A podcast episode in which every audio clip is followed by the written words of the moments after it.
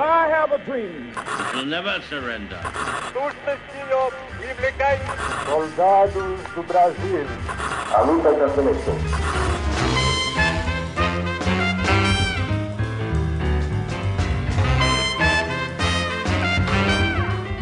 Salve ouvintes do História FM, bem-vindos a mais um episódio do podcast do Leitura Obriga História. Eu sou o Icles Rodrigues e hoje vamos falar sobre Círculo de Fogo, um filme que com certeza muitos de vocês conhecem e não é o filme de robô gigante do Guilherme Del Toro. A gente está falando, obviamente, do filme Círculo de Fogo sobre a Batalha de Stalingrado, mais precisamente a trajetória de Vassili Zaitsev, um famoso sniper soviético, na Batalha de Stalingrado. Ou pelo menos é isso que o filme supostamente se propõe, haja vista que o filme é cheio de erros e preconceitos históricos. Para falar sobre esse filme, eu convidei dois colegas que já participaram aqui do História FM. Vou deixar que eles se apresentem. Primeiro, Juan, se apresenta aí pro pessoal. E aí, ouvinte, tudo certo? Então, o Iclis me chamou, não sei por que motivo, mas eu posso dizer que eu entendo muito pouco de Segunda Guerra, mas eu posso contribuir um pouquinho com a história do cinema. Então, vamos que vamos. E conosco hoje também, Vinícius Vulgo Tio Chico. Se apresenta aí pra galera. Salve ouvintes, é um prazer estar retornando mais uma vez à casa do História FM e dessa vez para falar um pouco sobre Segunda Guerra, saindo um pouco da antiguidade. E é isso, vamos falar sobre o porquê esse filme é extremamente problemático depois dos comerciais.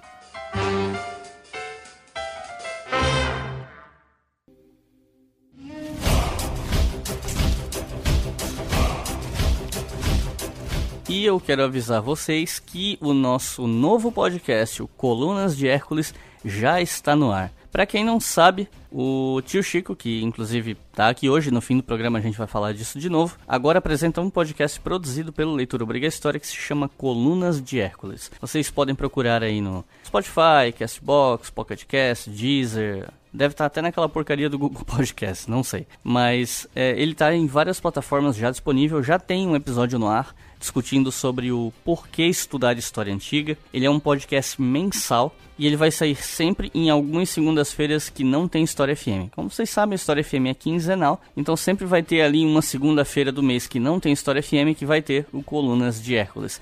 E semana que vem estreia o nosso novo podcast, sim, é o quarto podcast produzido pelo Leitura Briga História, que se chama Estação Brasil. Ele é apresentado pelo Ricardo Duve, que já apareceu aqui no História FM, no episódio 3 sobre ditadura, e vai ser dedicado à história do Brasil, sempre que possível conectando com temas contemporâneos. Quando você for ouvir esse episódio, provavelmente ele já vai estar disponível em todas as plataformas também. Então fica aí a sugestão para vocês seguirem esses dois novos podcasts. Então, a partir de agora vai ser assim: História FM sai na segunda-feira, na outra sai o Coluna de Hércules, na outra sai o História FM, na outra sai o Estação Brasil.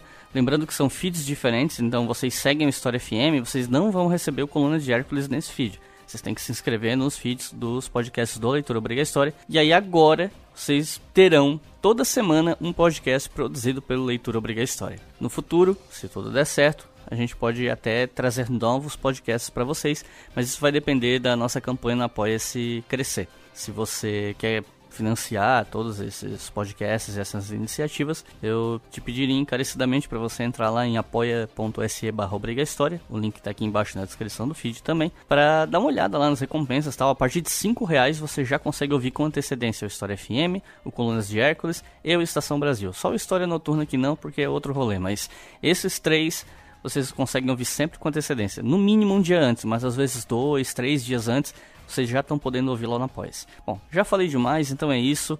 Curtam os nossos novos podcasts e vamos falar de Círculo de Fogo.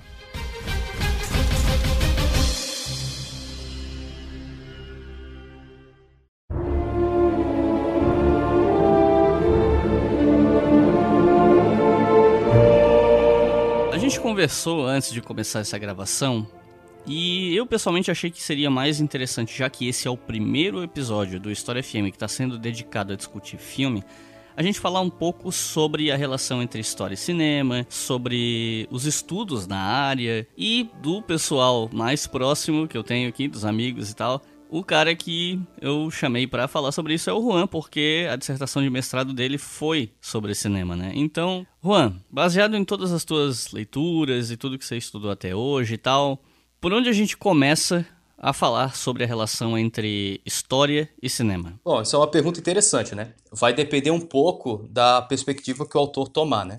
Então eu vou falar um pouco da minha e talvez a partir daí eu consiga debater outras no caminho.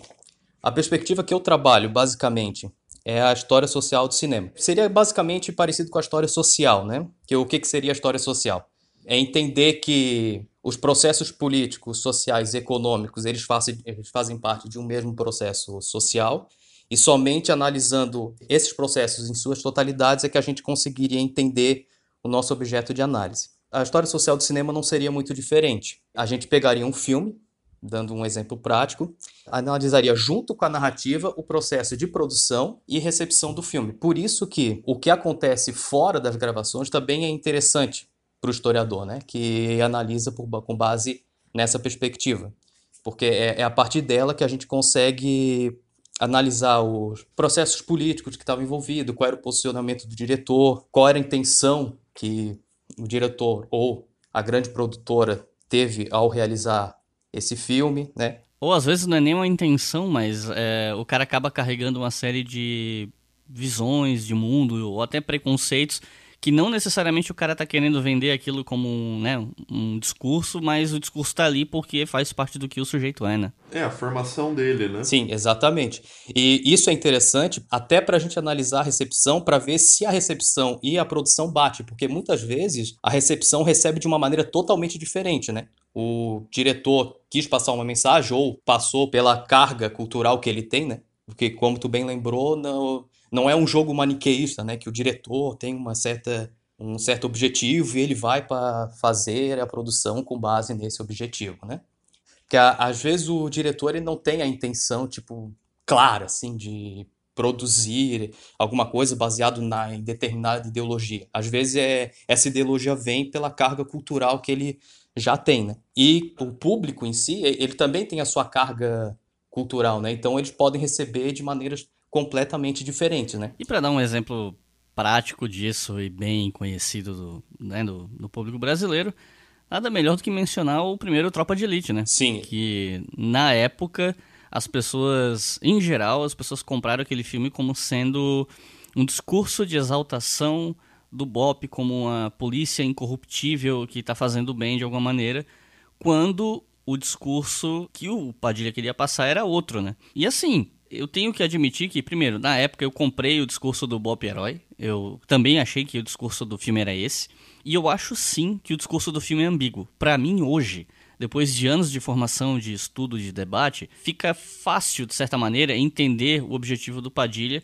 Mas, na época, não fazia a menor ideia. Sim, não, ele é, ele é ambíguo mesmo. Tanto que ele fez o segundo com uma narrativa completamente diferente, né? E eu acho que tem um outro fator que muda muito essa questão e que ajuda a gente interpretar o primeiro Tropa de Elite, que é o fato de que o diretor se pronunciou sobre isso, né? Ah, entretanto, e isso eu concordo com você, Iclis, quando você analisa o filme por si só e não leva em conta justamente a as declarações do diretor, fica completamente ambíguo, e principalmente porque a narrativa do filme reforça um dos principais motes, justamente que é, é bandido bom é bandido morto. Sim. As soluções do filme práticas, o que é mostrado dentro da narrativa, é exatamente isso, de que a não valorização, por exemplo, dos direitos humanos pela atuação da polícia é algo válido. Sim.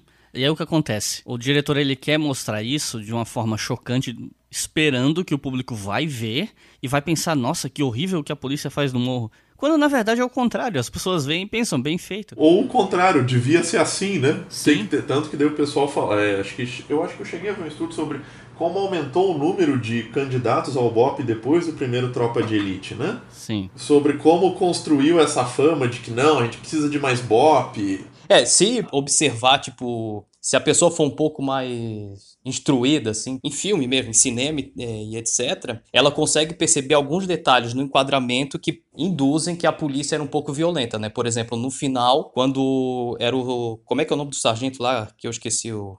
Eu esqueci o nome. Mas o final do filme era ele mirando pra câmera, né? Sim. Como se estivesse mirando pro Sim. bandido. Então, o Matias. Não, Isso. é o... O, cap Eu acho que é. é. Eu não lembro se o nome do cara é Matias ou é André Ramiro, eu não lembro. O André Ramiro é o ator, eu não sei, eu já me perdi. Mas enfim, é, eu, eu, sei o que você tá falando. Sim, então, numa sala de cinema isso é bem simbólico, né? Porque o, é uma tela grande, o cara tá mirando para todo mundo no cinema. E querendo dizer o seguinte: o próximo a ser mirado pode ser você, né? Ali nós assumimos o papel do baiano, né? Sim. A gente toma o lugar dele no enquadramento, né? Sim, mas aí é aquela coisa, né? Tem que entender um pouquinho, assim. O público mais leigo no assunto cagou para isso, né? Achou bonito, sei lá, o cara mirando com uma cara feia. É, a gente, infelizmente, esse conhecimento não é senso comum e a gente também não pode esperar que as pessoas saibam, né? Mas o que acontece é que justamente porque isso não é um conhecimento de senso comum, quando esse tipo de filme sai, isso tem consequências, né? Consequências sociais que o fato do segundo Tropa de Elite ser muito mais explícito na mensagem já dá um indício muito claro de que, olha, dessa vez a gente não pode ser ambíguo, a gente precisa ser muito específico e muito didático para não deixar em aberto. Sim. Se eu não me engano, o Wagner Moura, ele fez essa exigência. É, eu tinha ouvido essa história também. Então, né? Vamos deixar no ar aí, quem sabe um dia a gente tem uma confirmação. Se bem que deve ter algum link aí na internet de alguma notícia falando sobre isso, alguma entrevista dele. Mas enfim, eu te interrompi para falar do Tropa de Elite porque eu achei que era muito emblemático disso que a gente está falando sobre um filme ambíguo que é captado de uma forma que não necessariamente é aquela que o diretor queria. Aí voltando um pouco nessa parte de teoria de história e cinema, conversando com um professor, professor nosso, inclusive, que nós três tivemos aula com ele, ele sempre insistia que filmes históricos eles não retratam o passado, eles representam o passado, porque é isso, é uma representação, é uma entre aspas reconstituição que a despeito de se basear em história, não é a história em si. Sim. Então aí a gente entra na categoria de representação, e eu sei que você leu bastante sobre isso. Então você poderia explicar um pouco melhor essa categoria pra gente? É, então, é, tem dois tipos de representação que a gente trabalha na história, né? Tem a representação mais é, focada no Roger Chartier, que seria uma representação mais focada na história da leitura e na história cultural, e tem o outro tipo de representação que é mais focado no Sérgio Moscovici ou Moscovici. Não sei se a pronúncia é em francês ou em ou em romeno, né? Porque ele tem as duplas nacionalidades. E é importante ressaltar também que não quer dizer que tu utiliza um, tu não possa utilizar o outro, né? Eu acabei não utilizando o Chartier na minha pesquisa porque não era tão necessário assim, né? Na verdade, não era válido para o meu objeto de análise. É uma ferramenta que não se enquadrava no seu problema, né? Isso, exatamente. Não, não, não precisam ser lá, ah, mas eu uso o Chartier. Tá bom, usa, cara, não tem problema. Não tem problema, eu não estou aqui para cagar regra na, na análise de ninguém, né? A representação ela é, uma, é uma imagem criada a partir de algum autor, e aqui eu não estou dizendo autor necessariamente autor de, de livro, o que é, autor com um autor social. É, social a partir da, da sua vivência cultural, social e econômica, né? Por isso que a gente, quando analisa a representação, a gente tem que entender como que esse autor político, ou social, econômico, enfim, tipo, ao criar essa representação, qual a carga que ele, que ele tem por trás, né? como que ele construiu determinada representação, qual foi, qual foi os, os backgrounds que ele teve para construir determinada visão de mundo, né? Porque o cinema é muito disso, né? O cinema é, ele não é só é uma representação, ele também é um veiculador de representações social, né? Ele apresenta modelos a serem seguidos. Até por isso é importante analisar um pouquinho a recepção para entender como que esses modelos chegaram no grande público, né? Eu poderia dizer que a representação ela seria uma via de mão dupla, né? Ela é tanto o, o autor social que constrói, como a própria, o próprio objeto ou pessoa que é representada que veicula essas representações ou retorna essa representação do próprio autor social, né? Acho que basicamente seria, seria isso. Tipo, o filme histórico em si, como tu falou, ele diz respeito mais a tipo, mais a representações do que uma reflexão fidedigna do processo histórico em si, né? Sim, ele diz mais sobre o presente do que sobre o passado. Né? Exatamente, é aí que eu ia que eu ia chegar. Então, nessa perspectiva que eu trabalho, quando tu analisa um, analisa um filme, por exemplo, eu vou pegar o Ciclo de Fogo, já que a gente tá, vai trabalhar sobre esse filme, né? Ele foi criado em 2001, se não me falha a memória. Então, assim, se eu fosse analisar esse filme, eu ia trabalhar dentro da perspectiva social, política e econômica de 2001. Eu poderia trabalhar com a representação criada do soviético lá em 1945, etc. Poderia, mas é uma representação que está mais influenciada dentro do contexto social de 2001, ou seja, das vivências da população e dos criadores dentro desse recorte histórico do que de 1945, né? Sim. Não, não sei se é o caso desse filme, tá? Vou dar um exemplo um pouquinho da, da minha pesquisa, talvez assim, né? Agora acho que o pessoal vai entrar um pouquinho em parafuso, mas sei lá. Quando eu analisei uh, na minha dissertação de mestrado, eu analisei os três filmes do Batman, né, dirigido pelo Nolan. Eu percebi, dentro da, da construção da narrativa, produção e recepção do primeiro filme, vou dar um exemplo simples, uma certa construção do que seria o Oriente, né? Um Oriente meio confuso, meio difuso, que não teria um, uma identidade própria, só um Oriente, né? Mas eh, se a gente pegar o ano que estava produzindo em 2005, estava acontecendo a guerra do, do Iraque, né? Começou em 2003 e estava a todo vapor em 2005 também. Então, essa representação do Oriente representa muito esse duelo que os Estados Unidos estava tendo com o Oriente Médio. Lembrando que o filme é estadunidense, né? Então, tem essa questão também. Eu acho que um filme que ilustra muito bem essa tensão que o Juan estava comentando, e na época que foi lançado, foi o 300, né? Ah, sim, é o caso mais conhecido, né? O, exatamente, por isso que eu pensei, acho que ele é o caso mais didático sobre isso, né? Sobre como um Estados Unidos pós 11 de setembro retra, retratava o. Representava, o já falamos é, disso aqui. É, foi aqui um lapso, né? Como ele representava um, um Oriente completamente animalesco, completamente difuso, despótico, né? Uhum. Enquanto que o, o Ocidente, os oriundos da Grécia, eram defensores da liberdade, da democracia. É, mas na verdade no 300 é bem mais explícito, né? Que no Batman Begins, né? Exatamente por isso que ele é tão didático, né? Porque ali não, não, não, não houve nenhum tipo de. Não, não foi algo que foi tentado esconder, e isso já fazia parte da própria narrativa da história em quadrinho Sim. que é anterior, né? Para voltar ao caso do Círculo de Fogo, a gente pode entender esse contexto, né? Como o Juan lembrou, o filme é de 2001. 2001 todo mundo lembra de 11 de setembro, mas não diria que o 11 de setembro teve uma grande influência nesse, nesse filme. Dá para traçar a influência desse filme muito mais no cenário dos anos 90 e sobre a que ponto estavam discussões sobre as memórias da Segunda Guerra Mundial naquele momento, mas o sucesso estrondoso de O Resgate do Soldado Ryan, lançado em 1998, né, que ele concorreu ao Oscar em 99, porque esse filme, Resgate do Soldado Ryan, ele deu pontapé para diversas produções na indústria cultural sobre a Segunda Guerra.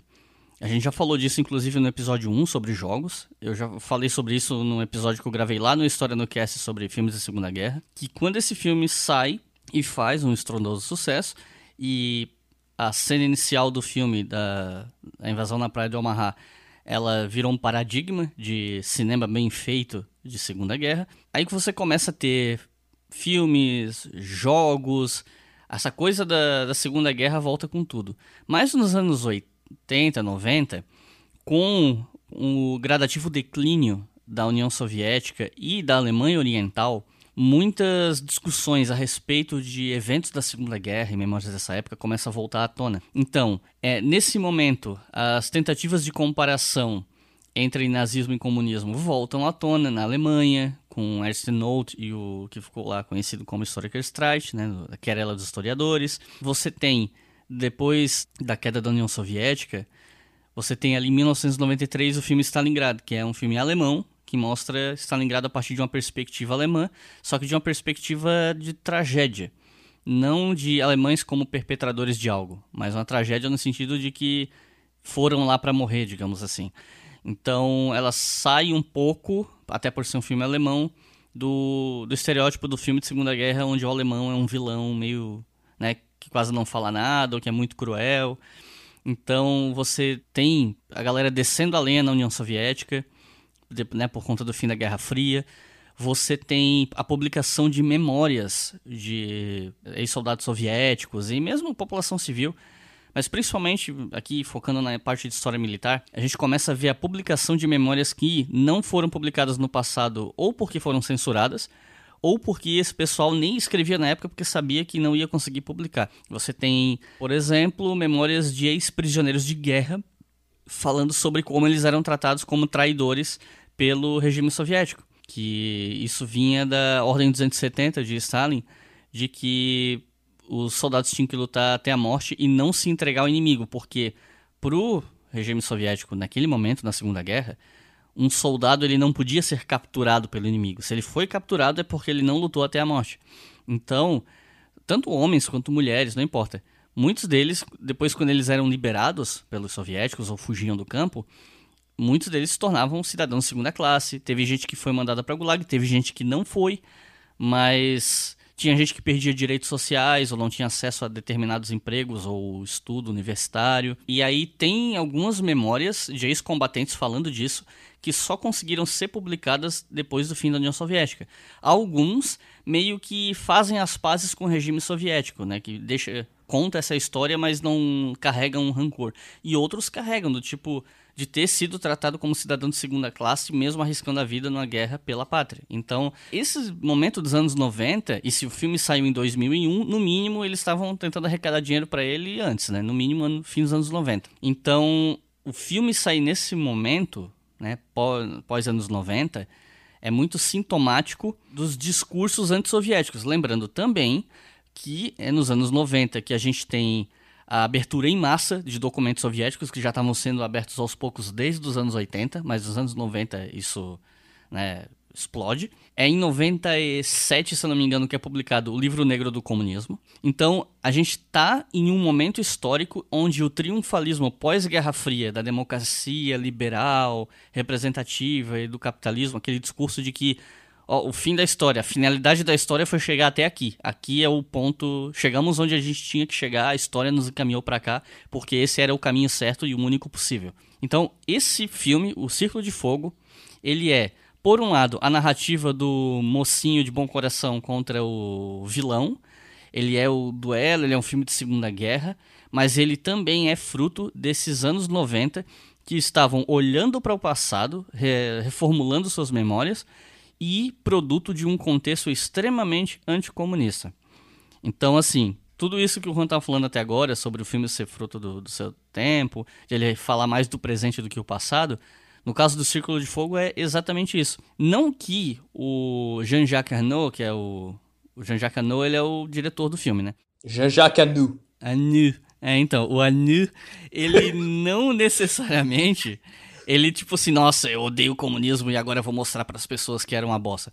Eu não sei, honestamente, eu não sei dizer para vocês. Pode ser que uh, os estereótipos e os exageros que ele traz para o filme não sejam fruto de uma má intenção. Pode ser fruto de um aprendizado errado. A gente tem que levar em consideração que o Anu é francês e o livro Negro do Comunismo também é francês. Ele pode ter lido esse livro. Né? O impacto inicial dele foi lá na França. Ele pode ter sido levado a comprar estereótipos que muitos dos quais que se arrastam desde a Guerra Fria para criar uma série de exageros e estereótipos sobre a Rússia, sobre o Exército Vermelho, sobre o socialismo. E assim, dizer que o, o diretor traz um monte de estereótipo não significa que a gente não possa olhar de forma crítica a Rússia, a Soviética, o socialismo. A gente não só pode, como deve.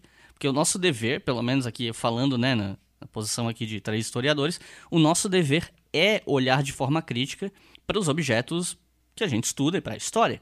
Só que olhar de forma crítica é diferente de criticar por ódio ideológico. São coisas diferentes. E é aí o ponto que a gente vai acabar chegando. E principalmente porque todas essas, essas coisas que nós estamos conversando, né, esses estereótipos, essa, essa questão da representação formada por um imaginário coletivo, isso faz parte da análise, né? Sim. E isso não, não pode ser deixado de fora de quando você vai analisar por camadas, qualquer obra. Isso serve para filme, isso serve para livro, isso serve para jogo, porque são frutos de uma sociedade. Sim, exatamente. Mas tem uma coisa que me deixou curioso, assim. Eu eu não fiz a análise completa do filme, né? Até porque o tempo foi curto. Mas uma coisa que me deixou curioso é que esse Jean-Jacques Anu, né? Para é. francês, tudo que tu falou eu concordo. Ele fez um, ele fez um filme cheio de exagero, uma narrativa que eu poderia dizer até pobre, na verdade, né, com personagens muito superficiais, um filme muito de caça, é, tipo gato e rato, sabe? Uhum. Eu, com um triângulo amoroso bem sem sal, assim, que foi colocado só pra parece que pro filme vender, enfim, eu posso estar falando besteira porque eu não analisei não, o filme. Não, é besteira não, não é besteira não. É, existe essa mentalidade de que você tem que botar um romance no filme, mesmo que historicamente ele não existisse, porque supostamente é isso que vai levar o público feminino pro cinema. Existe essa mentalidade até hoje, inclusive. É, sim, sim. Mas, mas, o que me deixa curioso, por exemplo, é que esse diretor foi o mesmo que dirigiu O Nome da Rosa, e o Sete Anos no, no Tibete. O Sete Anos no Tibete eu não vi, mas dizem que é um filme interessante. Eu não cheguei a ver. Mas O Nome da Rosa é um filme narrativamente muito bem elaborado, sabe? Ganhou, chegou a ganhar um monte de prêmios, inclusive. Então me causa um estranhamento que ele tenha feito um filme tão superficial diante de uma carreira em que ele realizou filmes tão tão completos, sabe? Sim. Se bem que no caso do Nome da Rosa, eles, pelo menos, eles se baseiam em um livro fantástico, né? Que é o, o livro do Humberto Eco. O Nome da Rosa. Sim, sim. Então, como ele tinha... É, tipo, é, é parecido com o que eu costumo falar sobre o Zack Snyder. O 300 e o Watchmen foram filmes que, em geral, foram bem recebidos por muita gente. Ao contrário de Batman vs Superman, que foi é uma polêmica que até hoje tem gente que ainda tá brigando por isso, né? O que que esses, né, o que que o Watchmen 300 e Batman Superman, né, esses dois blocos têm de diferentes? 300 e Watchmen foram baseados em obras que já existiam e o Zack Snyder tentou, na medida do possível, adaptar essas obras de forma fiel, ainda que adaptando porque cinema é outra mídia, é outra, né, tem os seus limites. E muita gente gostou dessas obras e ele tenta, na medida do possível, ser fiel a elas, inclusive aos problemas. Se você pegar todos esses estereótipos e a representação dos persas como monstros, etc., isso está no quadrinho também. Agora, no caso de Batman vs Superman, é uma história original em cima de personagens que existiam. E não, não pegou. Não, não foi, sabe? Então, é aquele tipo de diretor que me parece que ele manda bem, não para todo mundo, eu sei que ele não é uma unanimidade, eu mesmo não sou lá um grande fã, mas é um diretor que manda bem quando ele adapta material dos outros. Se o material ele trouxer algo, né, substancial, eu não, não gosto do 300, mas eu entendo que as pessoas gostem. Agora, quando ele vai fazer uma coisa original, ou quando ele tenta bolar uma história, um conceito, que nem foi com Sucker Punch, por exemplo, ele não manda bem, simplesmente não, não anda. E se por um lado o Círculo de Fogo não foi uma coisa totalmente inventada da cabeça do Anão, por outro lado, Talvez justamente porque ele não tinha um domínio do material fonte suficiente para fazer um negócio bom, saiu essa porcaria. então. E que às vezes também tem outras dimensões que a gente também tem que levar em conta, que é não é porque o filme leva o nome do diretor que ele tem total liberdade, né? A gente tem que colocar aí nesse pacote Sim. que tem produtor, tem várias instâncias que muitas vezes o diretor acaba perdendo a mão, né? Ele não tem a liberdade completa, né? Também. É, e a gente pode aproveitar para falar que esse filme, ele é uma produção de Reino Unido, Estados Unidos, França, Alemanha e Irlanda. São tipo cinco países envolvidos. E eu sei que embora os Estados Unidos seja um deles, não me parece que os Estados Unidos tenha sido o país de onde veio o grosso desse dinheiro, porque eu li uma, entrevista em que o Arnaud falava que ele que ele ficou feliz de poder fazer um filme com esse orçamento, um filme europeu com esse orçamento. Então, assim, ele é falado em inglês, ele tem um. É, os principais atores são atores hollywoodianos, mas o, o diretor ele se refere ao filme como um filme europeu, assim. Inclusive, ele, na época, ele foi, eu acho que o filme europeu com o maior orçamento de todos os tempos tal. Então, provavelmente, a participação americana deve ter sido pequena. Ele ainda é, pelo menos para o diretor, visto como europeu, apesar de que, por ser um filme em inglês com atores hollywoodianos, o senso comum pegou esse filme como sendo um filme tipicamente hollywoodiano. Até porque. É um blockbuster, né? É. Porque ele também pega vários clichês de filmes de guerra hollywoodianos, né? Do triângulo amoroso, né? Do, do herói contra o vilão, maniqueísmo, herói simplório. Não, é, herói simplório é elogio, né? É o. é o que a gente tava falando um pouco mais. O Vacile é uma tábua nesse filme, cara. ele começa e termina igual, assim. É. ele já vem perfeito, ele continua perfeito, termina o filme ele é o mesmo cara, só que com, agora com uma mulher. com, com né, uma mulher que é companheira dele. Ou algo assim. Essa é a trajetória do personagem, a jornada do herói.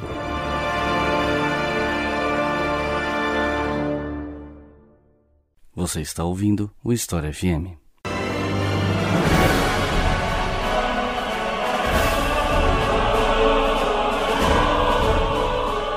Agora vamos começar a adentrar mais a, a história do filme, a narrativa, né? Então, peço ajuda aos universitários aqui para me ajudar a contar o filme, porque, claro, eu não posso imaginar que vocês decidiram subitamente assistir Círculo de Fogo recentemente e vão lembrar de tudo, né? Então, a gente vai contar um pouco do, do filme para vocês e até para relembrar que a gente já assistiu há muito tempo, tal. Então, primeira cena do filme é uma cena que ela não é veiculada inteiramente, né? É uma cena em que o Vassili tá na neve com o avô dele e ele tá mirando o rifle dele num lobo e o avô tá meio que ensinando ele a como caçar esse lobo. Vem o logo do filme, vai pro presente. Algum de vocês quer continuar aí? É, e daí assim, eu acho que é, pelo que eu me lembre, é, na, nessa primeira parte, me corrija se estiver errado, é, mal aparece o vô dele inicialmente, né? Não, o vô dele aparece em um plano, assim. Ah, não, é verdade, que ele até fala, né, que eu, eu sou uma pedra, e ele coloca a neve na boca,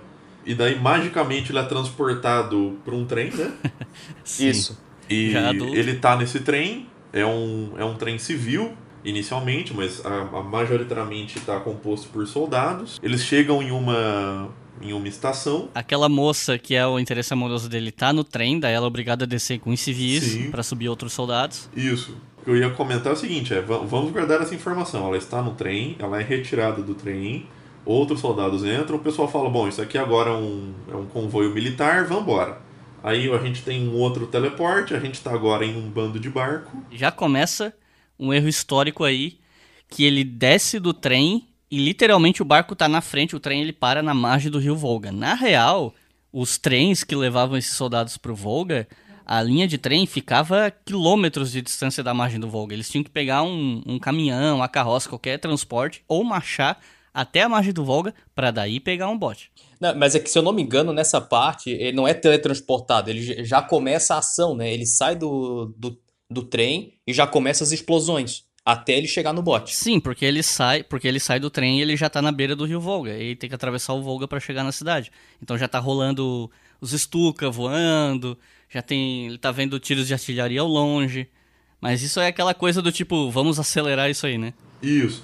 E daí tem todo aquele foco de que enquanto os barcos estão, estão navegando sobre ataque, é, você tem um, um oficial, provavelmente de médio escalão, lendo cartas de mães soviéticas falando sobre a questão do sacrifício, sobre a questão de o quão importante é, a, é justamente você dar a vida pela pátria e justamente nesse momento onde os barcos são atacados pelos estucas que são é, aviões, para quem não sabe. É, e daí alguns soldados, logicamente, por sentirem medo, pulam do barco e a gente começa. É mostrado pela primeira vez pra gente uma prática que dentro da narrativa se repete muito, que é o exército vermelho atirando nos seus próprios soldados, né? Nós vamos é, deixar isso para o próximo bloco, porque é uma discussão mais aprofundada, mas é interessante que né, tem essa travessia com os estucas atirando, um monte de gente morre, daí ele chega, o barco chega do outro lado. Então, na biografia do Vassili, que foi traduzida para o inglês, no inglês ela se chama Notes of a Russian Sniper, no capítulo 4 ele vai falar sobre essa travessia do Volga. E assim, ele, assim, para começo de conversa, tá? O Vassili, ele esteve em 1937, o Vassili entrou para a Marinha Soviética e ele ficou na Marinha até a invasão alemã à União Soviética, o Vassili ele estava estacionado em Vladivostok, quem jogou War sabe onde fica, que é lá no leste, mais próximo do Japão. E ele era tipo funcionário de escritório, uma coisa assim, sabe? Aí quando o, a Alemanha atacou, ele e vários outros marinheiros se, se alistaram. Então ele foi colocado no milésimo quadragésimo sétimo regimento de rifles da do centésima octagésima quarta divisão de rifles. É uma divisão dentro do regimento. Não, um regimento dentro da divisão, desculpa. Isso. E ele foi para Stalingrado e ele passou a fazer parte do 62º Exército a partir de 17 de setembro de 1942. Então, primeira coisa, o filme ele passa a impressão de que Vassili estava entrando na guerra pela primeira vez ali em Stalingrado. Mais ou menos verdadeiro, mas ele já fazia parte da marinha, então ele tinha alguma experiência. Segundo, no capítulo 4 da biografia dele, como eu falei, ele conta como foi a travessia do rio. E eu vou ler para vocês, eu traduzi aqui para vocês o trecho em que ele fala da travessia do rio. Ele diz o seguinte: Eu ainda não consigo entender por que os alemães não atiraram uma única bala na gente enquanto cruzávamos o Volga. Talvez porque a noite estava excepcionalmente escura e nós atravessamos com cuidado para não entregar nossa presença com sons e movimentos desnecessários. Talvez eles tenham pensado que nós desistimos de enviar mais reforços. O mais provável é que os alemães simplesmente baixaram a guarda, presumindo que o exército russo em Stalingrado já estava quebrado, e que entre as ruínas da cidade só sobraram bandos isolados de comunistas kamikaze. Os nazistas devem ter acreditado que tudo o que restou para eles fazerem eram algumas poucas operações de limpeza e que o Exército Vermelho de Stalingrado estaria liquidado. De qualquer modo, eu nunca saberei porquê, mas o fato é que a nossa divisão atravessou sem nenhuma baixa. Então, assim, se você que está ouvindo esse episódio viu o filme, você deve ter visto que foi completamente diferente no filme o que aconteceu, né? É o oposto, eles estão atravessando durante o dia, fazendo barulho. Sim, com gente gritando e estuca atirando na galera, e quando o barco dele Não, chega, metade da galera assim, morreu. Erguendo bandeira vermelha, dando grito. gente pulando do barco, né? Não, e, e tiro, assim, é, é completamente descabível, né? E eu não sei se vocês têm essa essa impressão ou se isso é algo que eu tive vendo revendo o filme, né? É como o, o filme tenta retratar o, o completo despreparo de, dos soldados né, soviéticos. Sim. É, não me parece ali que nenhuma daquelas pessoas passou por um treinamento. Parecia simplesmente que, que o, o Exército Vermelho tipo, pegava as pessoas, colocava um uniforme. No caso do filme, literalmente dava a, a arma na mão de uma pessoa, munição na mão da outra e só ia jogando na guerra. Então, pela pressa e pelo despreparo que os soviéticos foram pegos quando a Alemanha invadiu em 41, de fato muitos soldados foram mandados para a linha Sim. de frente com um treinamento ínfimo ou praticamente sem treinamento, especialmente para meados de 42, 43, quando eles estavam com falta de, de recrutas. É uma coisa que eu quero falar um pouco no próximo bloco. Mas a forma como o filme mostra isso é bastante exagerada. Inclusive, a gente pode até falar sobre essa coisa que você mencionou do rifle, né? Que é uma coisa que depois vai se repetir no primeiro Call of Duty, no jogo de computador, videogame e tal, que foi extremamente influenciado por esse filme, pelo Círculo de Fogo. As primeiras missões soviéticas são totalmente chupinhadas do, do filme, só que mais exageradas. Né? Então, assim, essa coisa de que dois soldados soviéticos iam, um com arma e outro com munição, e daí quando o cara da arma morria, o outro pegava e continuava lutando, é uma coisa que aconteceu em alguns lugares em 1941. Em algumas situações específicas, em alguns lugares específicos. Só que você tem registros né, alemães que lutaram contra soviéticos nessas condições, que passaram essas histórias adiante, de que eles lutaram com. Né, que, pô, tinha um russo lá com a arma e um cara atrás esperando ele morrer para pegar a arma. E aí esse tipo de coisa ganha fôlego. E quando a gente tem na Guerra Fria todo o esforço de demonização, um lado demonizando o outro, soviéticos demonizando americanos, americanos é, demonizando soviéticos, todas essas histórias elas acabam ganhando mais força. Porque é uma forma de você mostrar o teu adversário como desumano, como cruel, como, no caso, né, nesse caso específico, alguém que não respeita a vida e a individualidade, ao contrário do, né, do, do capitalismo e da democracia liberal. E, e também precário, né? Sim. Nossa, que absurdo. Tipo, um, uma nação que não consegue suprir todos os seus, seus soldados com armas, né? Então, em 1941, até porque, lembrando, o fronte alemão foi muito extenso, inclusive alguns autores atribuem ao tamanho gigantesco do fronte que os alemães abriram né, com três exércitos, né, com aproximadamente 3 milhões de pessoas, entre alemães, romenos, finlandeses, italianos, entre outros, por ser um fronte muito extenso, os soviéticos tiveram que improvisar muita coisa para dar conta de cobrir tantas frentes. E nesse momento, nós temos sim é, situações em que não tinha arma para todo mundo. Agora, isso foi uma coisa de 1941. O filme, esse começo de filme, se passa em meados de setembro de 1942. Nesse momento, a União Soviética não passava mais, especialmente em Stalingrado, por uma situação de escassez de armamentos básicos para a infantaria.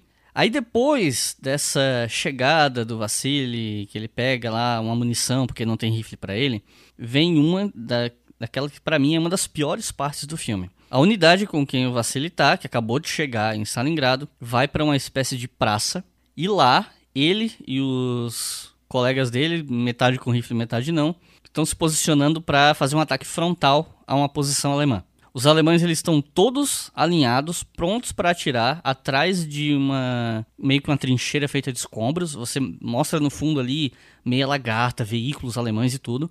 Aí os soviéticos se posicionam para fazer esse ataque e atrás deles oficiais da NKVD, que é a antecessora da KGB, falando em termos mais simples. E eles, os caras da NKVD já estão ali com a metralhadora posicionada, com pistola na mão e falando para os soldados irem para cima, nenhum passo atrás, que é, como ficou conhecida a Ordem 227 de Stalin, que quem recuava em campo de batalha era considerado um traidor, um covarde, não sei o quê.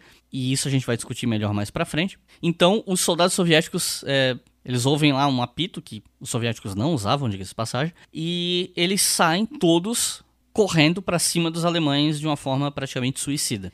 Quando eles chegam mais ou menos no meio do caminho e parte dessa galera vai, já tá morrendo, eles resolvem recuar. E quando eles recuam, os caras da NKVD atiram neles, um deles inclusive com a metralhadora. Segunda vez que é, é mostrada essa prática de fuzilamento Sim, dos próprios soldados. Do Exército Vermelho com os próprios soldados, né? Eu acho que não só isso, né? Parece que quer mostrar que o exército soviético não tinha estratégia nenhuma, né? Porque é um, é um... É. essa estratégia é burrice, né? Exatamente. Essa cena não faz o menor sentido, porque mais pra frente eu, eu quero falar sobre isso, sobre a estratégia soviética que não é totalmente longe disso, que é, que é mostrado nessa cena, mas essa cena em particular é mostrada como se o Exército Vermelho fosse um bando de idiotas. Por quê? Os alemães ali, eles estão todos posicionados atrás de uma trincheira de escombros, com veículos e com tudo à disposição para repelir aquele ataque com facilidade. A gente está falando de uma praça numa cidade. Se você quer atacar aquele grupo, aquela posição alemã, você não vai correr de frente para ela, sendo que a galera metade tem rifle e metade não tem. Isso é completamente estúpido e sem sentido. É um estereótipo, é um preconceito em relação ao Exército Vermelho. É, querer mostrar a narrativa do justamente do descaso à vida que esse que esse sistema político tinha pela vida humana, né? Pelo indivíduo. Exatamente. É, é, é, um moedor de carne, vai mandando gente e não tem problema, isso não tem peso nenhum, não tem nenhum. Não é um problema, né? Você sacrificar por, um, por uma causa maior. E isso é, um, é uma retórica que o filme reitera a todo momento, né? Sim. Aí depois disso, todo mundo morre, menos o Vassili, que se esconde dentro de uma fonte. Aí nós temos uma cena que o entra o terceiro personagem do, do Triângulo Amoroso, que é o agente da NKVD, o Danny Love, que ele capota de carro. Ele vai andando com o carro, o carro dele é, é virado por uma série de explosões, ele sai ferido, se arrasta até a fonte, que coincidentemente está lá o, o Vassili, mas até o momento a gente não sabe, né? Ele pega um rifle, ele vê alguns, alguns soldados alemães. Pelo menos um deles oficial, né? Onde ele vai tentar matar esse oficial, e daí o, o Vassili se. Ele ainda não se revela, mas ele mostra que ele tá vivo, porque o Vassili tava fingindo de morto e fala: Olha, você tem que esperar o barulho dos aviões para atirar. O barulho das explosões e tal. E o, o Danilov ignora isso. É, mas o Danilov ele não atira, né? É, então, ele ignora isso completamente e daí ele tenta dar um tiro. E daí o, a, o rifle ele tá sem o. ele não tá recarregado. Aí ele não consegue recarregar, o, o Vassili vai, se arrasta até ele, pede permissão para o oficial se ele pode pegar o rifle, recarrega, devolve o rifle para o Danilov e falando como essa cena é longa, né? Sim. Aí o Danilov tenta, tenta mirar, não consegue. O Vassili pede de novo autorização para ver se ele pode atirar no lugar do oficial. O oficial deixa. No meio disso chegam mais soldados alemães, se não me engano, aí agora a gente tem um total de cinco soldados. Isso, exatamente. E daí, quando o Vassili começa a atirar, ele simplesmente faz a limpa de cinco soldados com cinco tiros. Sim. E daí o Danilov fica impressionado e ele se, se revela né, que ele era um oficial da, da, da, da parte de propaganda do, do regime. E ele escreve um artigo elogiando o Vassili. Inclusive, é bom mencionar que esse artigo ele é publicado depois de uma conversa com Nikita Khrushchev, que chega na cidade, aí chega lá metendo banca, dá uma pistola para um cara se matar, porque era o cara responsável pela unidade que o Vassili que recuou. Então ele dá a pistola, tipo, ah, para evitar a burocracia. O cara se mata, daí ele dá um esporro no pessoal, tipo, ah, a gente tem que fazer alguma coisa para levantar o moral. Aí o pessoal fica, não, atira neles, atira quando eles recuarem. E, não, a gente já fez isso. Aí o Danilov, tipo, não, a gente tem que dar esperança para eles, a gente tem que dar um herói. E o Khrushchev, tipo, ah, tu conhece algum? Ele, não, eu conheço. Aí eles escrevem sobre o Vassili. Mais do que isso, ele não fala só eu conheço, ele fala, eu conheço um. É, conheço um. E isso é algo muito importante, né? A questão de como o indivíduo faz a diferença em oposição a esse sistema que não valoriza o indivíduo, né? Sem contar aqui na Batalha de Stalingrado, mais de um sniper, não só o Vassili, outros snipers também ficaram famosos nessa batalha e também foram muito propagandeados. O Vassili é o mais famoso. Inclusive, eu já vi autor, eu não me lembro se foi o Anthony Beaver, falando assim: olha, o Vassili nem foi o maior sniper da União Soviética. Mas ele era o que ficava melhor na foto. Ele era o que é, funcionava melhor para a propaganda soviética. Então ele acabou ganhando esse destaque. Mas, mas a gente tinha outros snipers, outros. E o filme, tipo, não, nós temos um herói. Né? O indivíduo, o cara que sozinho vai resolver boa parte da guerra. É, então, é interessante como a figura do, do Vassili ele é construído como alguém deslocado, né? Sim.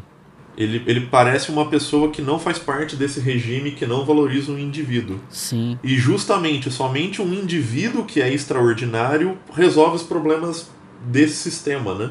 Sim, e sem contar que ele também é mostrado como um cara simplório, que não sabe escrever algumas coisas, sendo que o Vassili tinha instrução, já tinha estudado.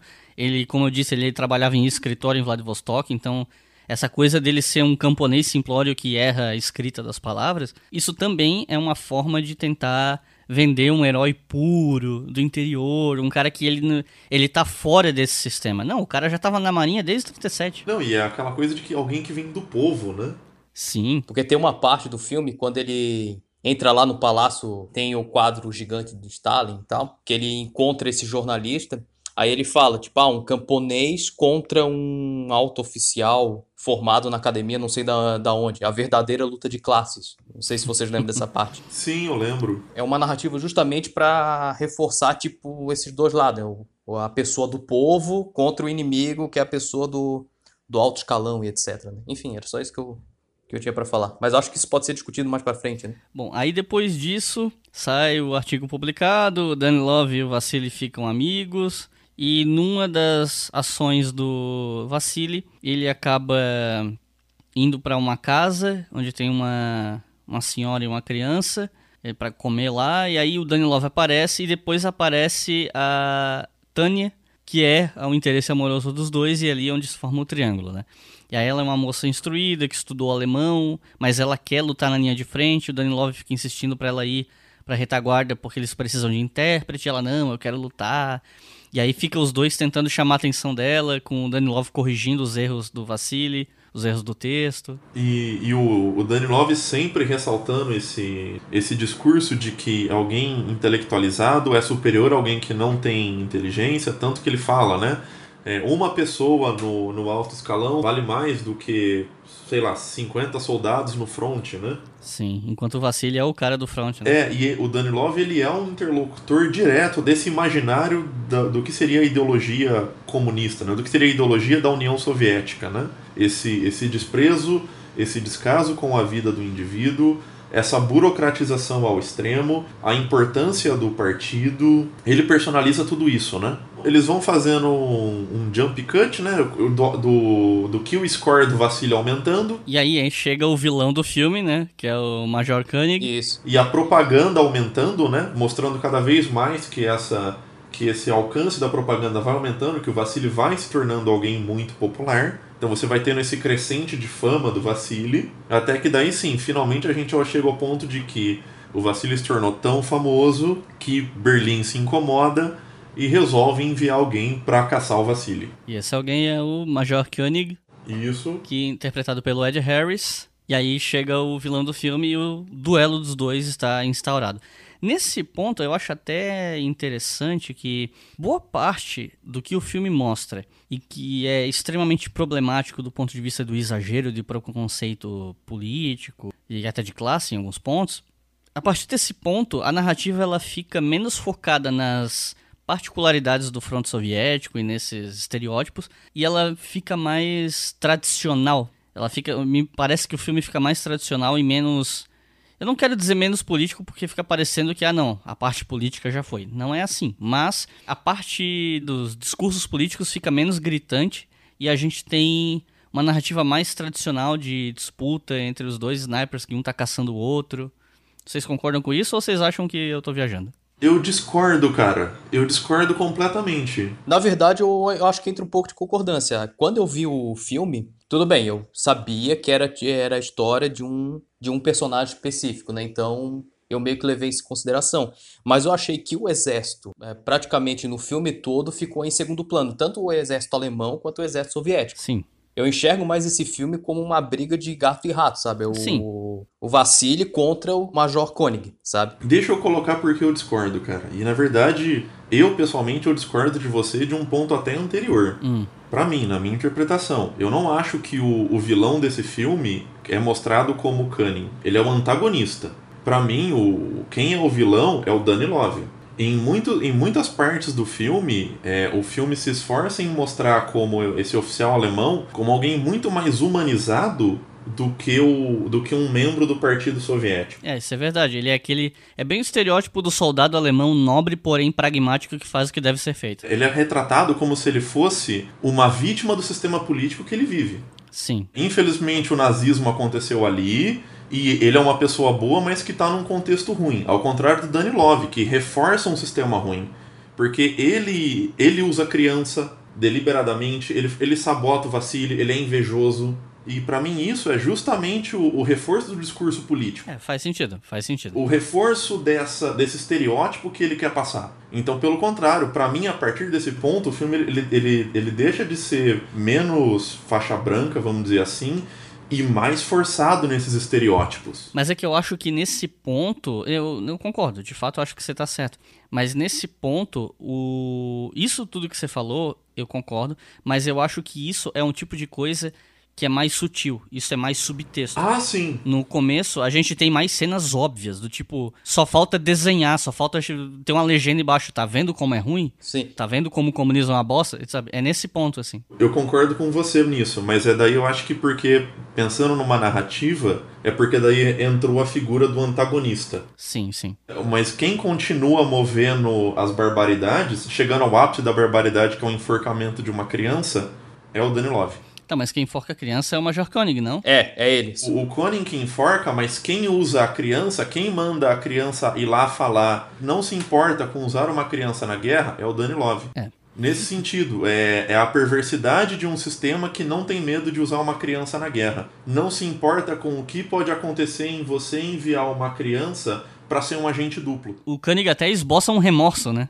Por ter, entre aspas, ter que matar a criança. É, ele fala: olha, se você agiu como um, um, soldado, eu vou te tratar como um soldado. E especialmente quando, e nesse momento já é retratado que esse major ele perdeu um filho em Stalingrado. Então é, é, ele acaba sendo muito mais humanizado do que o Danilov, que não se importa em, em usar uma criança, que não. E, e o próprio Vassili rompe com ele por dizer: você é um irresponsável, você não tem que fazer isso, né? Olha o absurdo que você está fazendo e ele não se importa. Não, agora que tu falou, até concordo um pouco, só, mas eu iria expandir um pouquinho mais, assim. Claro. Eu acho que o, o vilão não seria o. Como é que é o nome do jornal? Do... Danny Love. Eu tô chamando de Danny Love, mas eu não tenho certeza se é isso. É Danny Love, sim. Então, se a gente parar para pensar em questão de representação e etc., a gente pode ampliar o vilão não como Danny Love, mas sim como a propaganda. Sim. Porque foi a propaganda que levou o Vassali, Vassili. a ser o. Vassili, desculpa. Vassali é bom, né? Sim. levou o Vassili a ser o, o melhor sniper. Foi a propaganda que fortaleceu o duelo entre o Vassili e o Koenig. E também foi a propaganda que começou a utilizar imagens. É, é, imagem não, discurso, né? Para acabar com a moral do Vassili, justamente por ciúme. Sim. Então, se a gente pensar em representação, né, em questão de representação, eu acho que o verdadeiro virão seria a, a propaganda. A propaganda de um regime autoritário onde a imprensa não é livre. Claro. Isso. É, eu ia comentar isso. É mais do que a propaganda, é a propaganda estatal. Sim. Estatal de um regime autoritário, né? Aí pode ser. Isso, é, estatal pensando que a gente tá vivendo. Ele retrata um, regi é, um regime que é unipartidário e que tem plena consciência do poder da propaganda enquanto veículo de controle de massa e de manobra de massas. E assim, a discussão sobre a propaganda soviética, ela está espalhada em muito, muitos livros tal. O que eu recomendo para vocês, eu vou botar ali na descrição do texto lá no final, eu vou lembrar vocês de novo, é um livro do Karel Berkhoff chamado Motherland in Danger. É um livro totalmente dedicado à propaganda soviética na Segunda Guerra e ele faz um estudo muito detalhado dos principais jornais da época, da censura nesses jornais. Ele explica como funcionava essa censura, de por exemplo, olha, o Exército Vermelho perdeu em tal cidade, então no texto do jornal não podia dizer que o exército foi derrotado, tinha que dizer que há ah, um recuo estratégico na direção de tal cidade. Eles não falavam onde era, eles falavam na direção de tal lugar, para ficar tudo muito vago, para que uh, os fracassos não chegassem até o público e derrubassem o moral do público. E os principais jornais, como o Pravda, o Krasnaya Zvezda, esses jornais eles passavam por censura de, do alto escalão e, e o próprio Stalin lia muitos desses jornais e fazia sugestões e cortes, né? Do, de o que podia ser alterado e o que devia ser retirado. Só um pequeno complemento sobre esse livro. Eu acho que um outro ponto muito importante que ele coloca, especialmente, se eu não me engano, no primeiro capítulo, é que a propaganda soviética ela não, ela não existia por si só. Ao contrário do que ele, ele vai comparar com o regime nazista, né? É que pro regime soviético, a propaganda ela fazia parte de um instrumento maior que era a perspectiva da educação, né? Sim. Então eu acho que isso também é uma coisa muito importante que acaba sendo um pouco também deturpada nesse filme. É, a gente não, não vê a, a, a inter-relação entre propaganda e, esse, e essa outra perspectiva da educação. A gente vê a propaganda por si só, né? Sim. Como se ela fosse uma manipulação mal intencionada. Exatamente, exatamente. E assim, a gente tem que levar em consideração que em momentos de guerra, a imprensa de qualquer país é, acaba sendo afetada pelos interesses do Estado. Isso acontecia nos Estados Unidos. Eu, vocês querem ler alguma coisa sobre isso? Eu recomendo o livro Wartime, do Paul Fussell. Ele ficou mais famoso pelo The Great War, outro livro dele, mas ele também tem um livro Wartime, porque ele lutou na Segunda Guerra, então esse livro ele é metade pesquisa, metade relato pessoal. Ele Quer dizer, não metade metade, mas ele tem muito relato pessoal, mas tem muita pesquisa também. E lá ele fala, por exemplo, de como não ia para a imprensa o fato de que vários soldados na invasão da Normandia morreram bombardeados pelos próprios aviões aliados, ou que no treinamento da invasão do dia D nas praias da Inglaterra aconteceram desastres, acidentes que morreu gente pra caramba, e o pessoal em casa recebia a notícia de que os caras morreram em batalha. Então, assim, a manipulação da imprensa para não afetar o moral tanto da população civil quanto de possíveis recrutas, isso independe de ser ou não um Estado autoritário. Porque mesmo nos Estados Unidos, que são tratados como estandarte do liberalismo, isso também acontecia. Na mesma medida, do mesmo jeito? Não.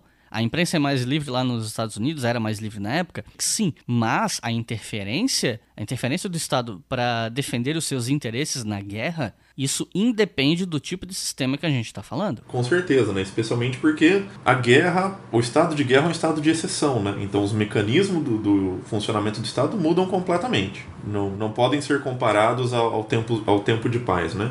Isso tem a ver com a relação com a mídia, com a economia, com, com todas as esferas da sociedade, né? Qualquer país, na verdade, né? Até no Brasil é assim. E daí, para finalizar o filme, vai tendo a, a escalada de, do duelo, onde o, o Vassili ele vai se mostrando como alguém que não consegue superar o Major, porque o Major ele tem mais treinamento, o, o Major é mais experiente. O Major Koenig, inclusive, ele seria o professor de uma escola de snipers em Berlim. Então ele é um, um professor de atiradores de elite, né? Ele seria um cara muito experiente, muito acima da média. Super condecorado, né? É, inclusive a gente até acabou nesse, nesse meio tempo pulando uma parte que eles chamam o, o, Ron, o, o personagem do Ron Perlman para dar como se fosse um treinamento pro Vassili, porque ele estudou em Berlim com esse major, e daí o personagem do Ron Perlman, como sempre, mega estereotipado e falando do, da retaliação que o regime fez com ele, e prendeu ele só porque ele estudou em Berlim e arrancou todos os dentes dele, mas depois não pensa. E deve ter afetado o cérebro também, né? Porque eu nunca vi um cara tão idiota, né? Pra... Sim. Estrategicamente, né? Sim. E, e depois não, te, não pensa duas vezes em pegar esse cara, agora que precisa utilizar do conhecimento dele, põe ele para treinar o Vassili. Aí a gente vai ter o, o desfecho, que é o, o Danilov, já ressentido, já magoado. Vai acontecer o último ataque, e ele manda o, o, o Sasha, que é essa criança que o Danilov está usando como agente duplo. Que na verdade era um adolescente, né? Ele era um adolescente na vida real. Sim.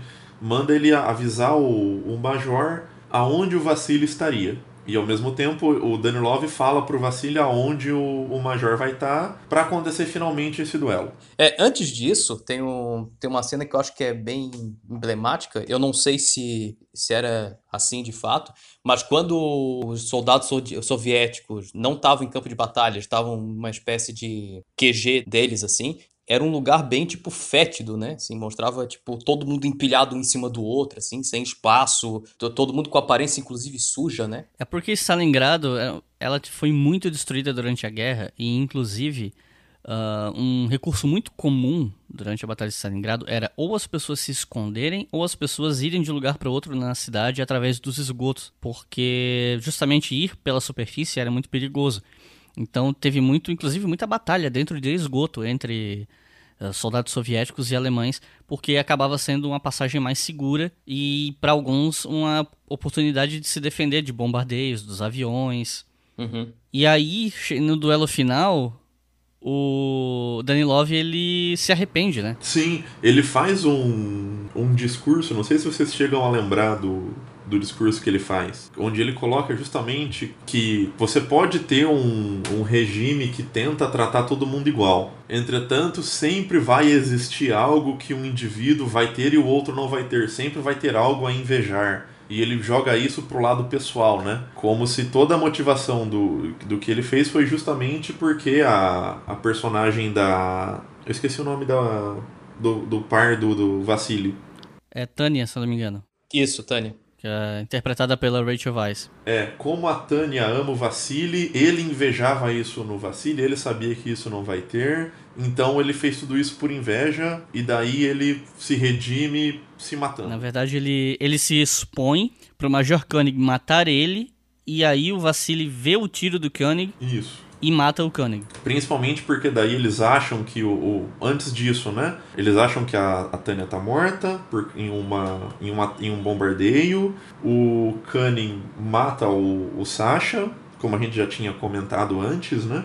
E daí o, o filme encerra com o Vassili ao, ao final, junto com a vitória de Stalingrado, reencontrando o amor dele. E aí o filme acaba. E é isso. Basicamente, o as coisas melhoram quando o verdadeiro virão, vilão, que é a propaganda, leva um tiro na cabeça. Exatamente. Ela toma consciência dos problemas do, do sistema e ele expõe na fala dele que o regime da União Soviética nunca poderia funcionar porque o ser humano sempre vai gostar um do outro, sempre vai ter essa diferença, como se a proposta do, do que o vamos chamar aqui de socialismo nunca pode ser alcançada. Exato. Porque as pessoas são indivíduos e os indivíduos sempre vão ter esse lado afetivo e isso quebra o regime político, a proposta socialista. Discurso bem liberal esse aí. Ah, Absurdamente imagina. liberal. Absurdamente. Pressão tua.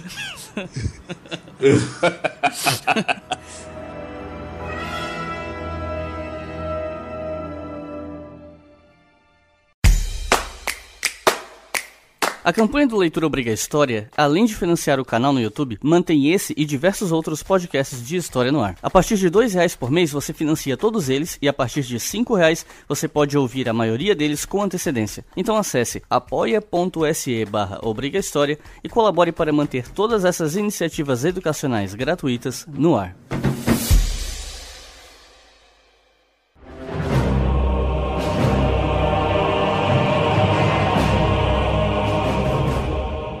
Agora a gente falou, né, de, o, do discurso subtexto liberal do filme, a gente falou de alguns erros históricos, mas tem alguns, alguns pontos que eu quis deixar para o bloco 3, porque eu acho que são coisas mais sérias. Primeiro, o filme, ele, o título dele, original, Enemy at the Gates, ele foi tirado de um livro, mas ele se baseia muito na história desse duelo entre Vassili Zaitsev e esse Major Koenig, que era um professor de atiradores de elite de Berlim. Ocorre que você vai achar esse duelo na biografia do Vassili Zaitsev, você vai achar ele, né, né, as pessoas falando dele na União Soviética, mas estudos mais recentes apontam que a história do duelo entre o Vassili e o Major Koenig não aconteceu.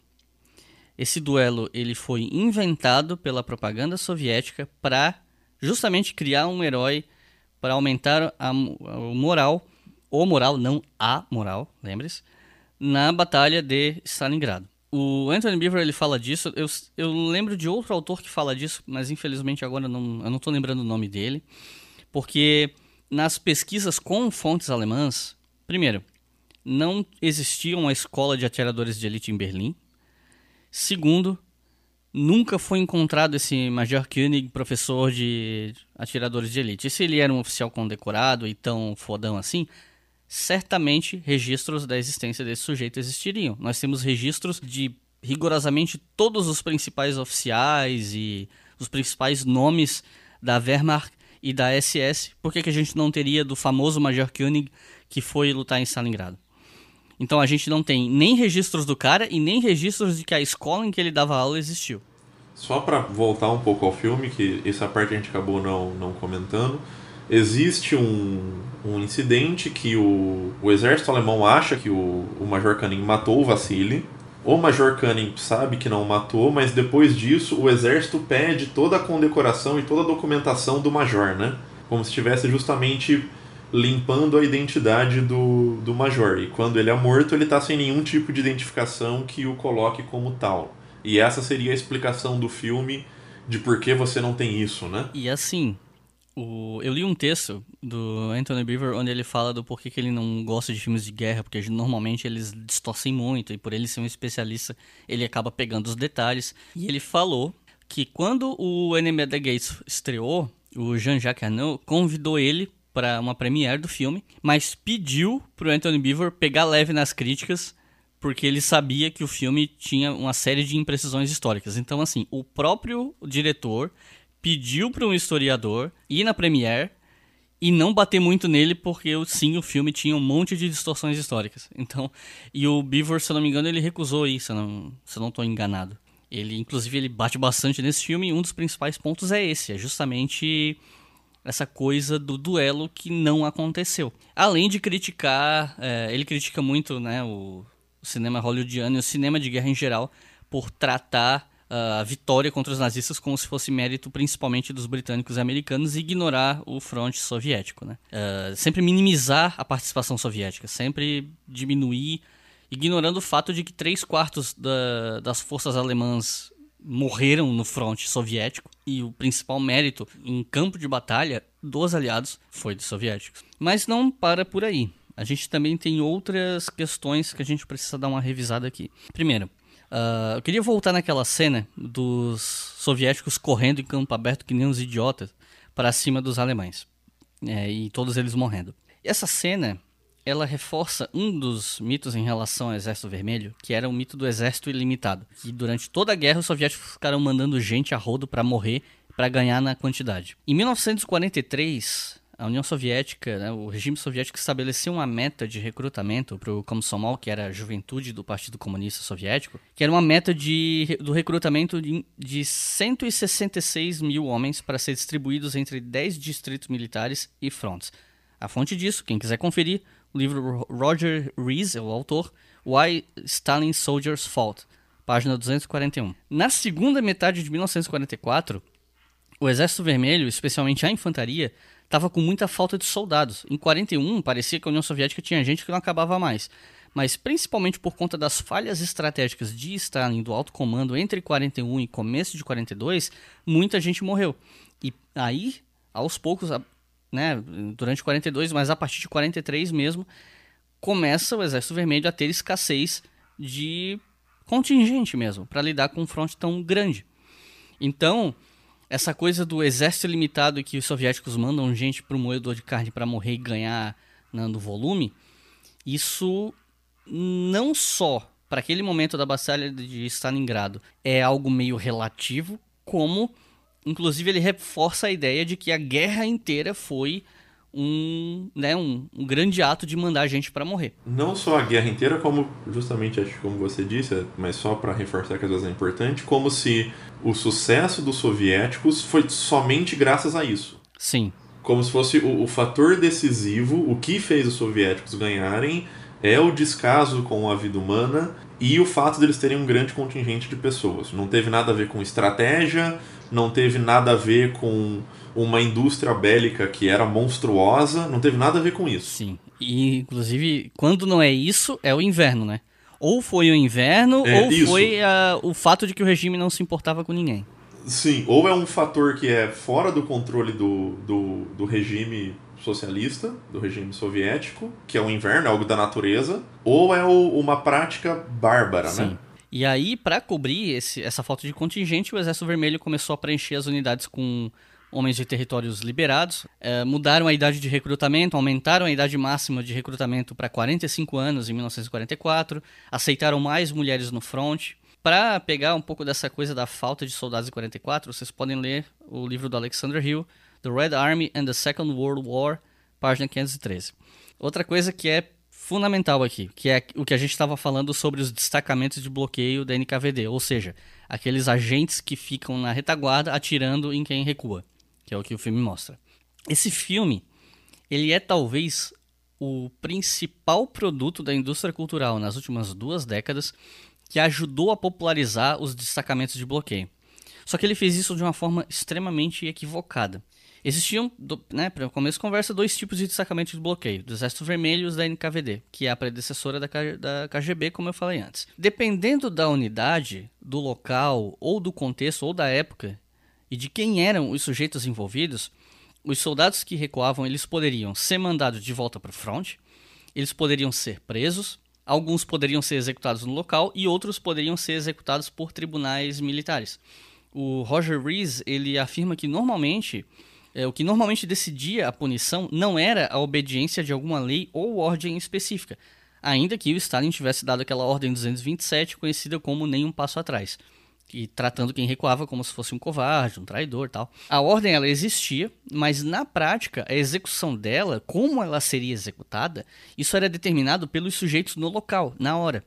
Não é que tipo a ordem 227 é que todo mundo que recuar vai tomar um tiro na hora ali. Não, isso não era esse o caso. O que definia a execução dessa punição eram os sujeitos na hora. Então, alguns destacamentos eles eram formados por, por uns caras mais linha dura e outros eram formados por caras mais compreensivos, entre aspas, que ao invés de punir, mandavam os soldados voltar para a linha de frente. A maioria dos casos de destacamento de bloqueio atirando em soldados recuando aconteceu na Batalha de Stalingrado.